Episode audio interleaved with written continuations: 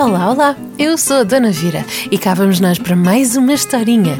Esta é para o pai. Esta história sai do livro de Histórias na Ponta de um Sorriso, escrita por José Fanha, da Porta Editora. E então, dia 19 de março é dia do pai.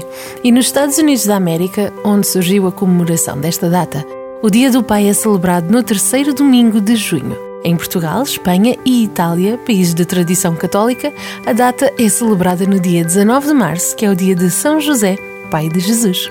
Vamos ouvir então Aos Ombros de Meu Pai. Onde vai? De onde vem? O meu pai o que é que tem? O que diz? O que é que traz? Traz palavras de vento, de sol e de sustento, traz palavras de paz. Gosto tanto dos seus dedos que não sabem nem de medos, nem de dores, nem de cansaços. São um lugar de chegar, de partir e de voltar, de carinhos e abraços.